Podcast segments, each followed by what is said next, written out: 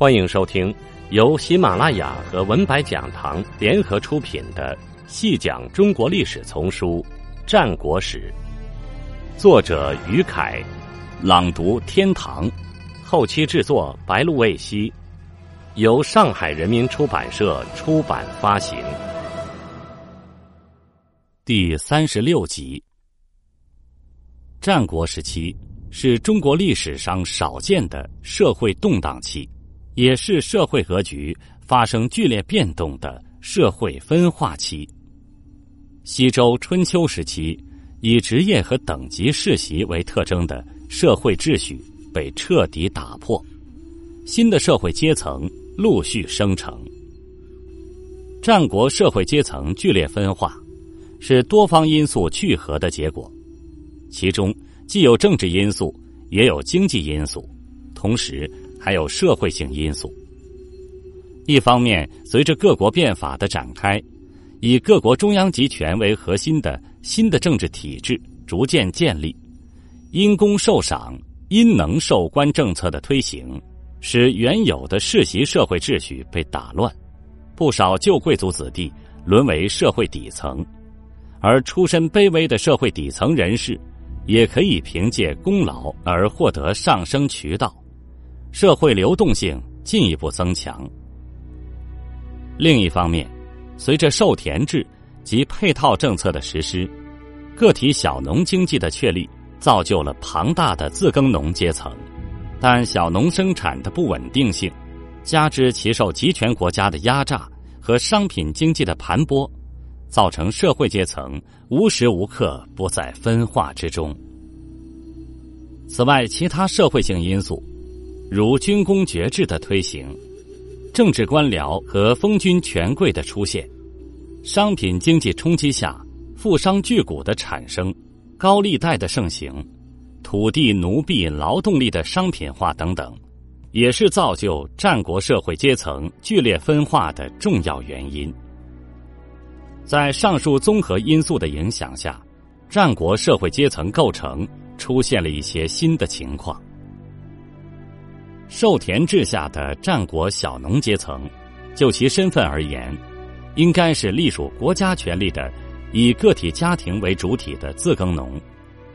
小农授田于国家，但同时也要对国家承担相应的赋税、劳役和从军义务。战国时期，国家对小农的盘剥，通常有步履之争、粟米之争和役力之争。除了以其长征收其租税，以其长役修其城郭外，国家还会厚作敛于百姓，暴夺民之衣食之财。各国除了正常田赋利益之外，还要按户征收人口税，称户赋或口赋。农民所遭受的租税徭役负担颇重，故孟子言：“今也治民之产。”养不足以侍父母，抚不足以恤妻子，乐岁终身苦，凶年不免于死亡。在这种情况下，不少农民逐渐陷入濒临破产的窘境，很多人被迫借贷为生，最终在高利贷盘剥下，或者弃产流亡，如冯轩所谓“西域多疾”，即以逃亡自捐之。或者困死沟壑之中，即孟子所言“称代而易之”，使老志转乎沟壑。此外，还有农民为逃避繁重赋役，选择依附到豪强门下，甘做佃农以求庇护。此即韩非子背内所说：“徭役多则民苦，民苦则权势起，权势起则富除众。”富除众则贵人富，而当时的权贵之人也正趁农民苦于徭役多的时机，诱使平民归附，成为他们的佃客，忍受他们的剥削。还有些农民在失掉耕地之后，成为受人雇佣的佣者。韩非子《外储说右下》记载：家贫无以妻之，庸莫反。五度中也说。则居苦水者，买庸而决斗。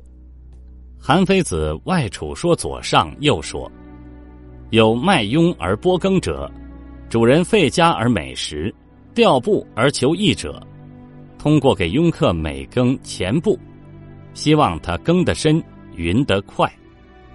这些都表明，战国晚期农业生产中的雇佣关系已经相当流行。此外，还有一部分农民失地后流入城市。”靠出卖自己的劳力为生，此之谓市庸。此外，在工商业中也有雇工，称庸作或庸保。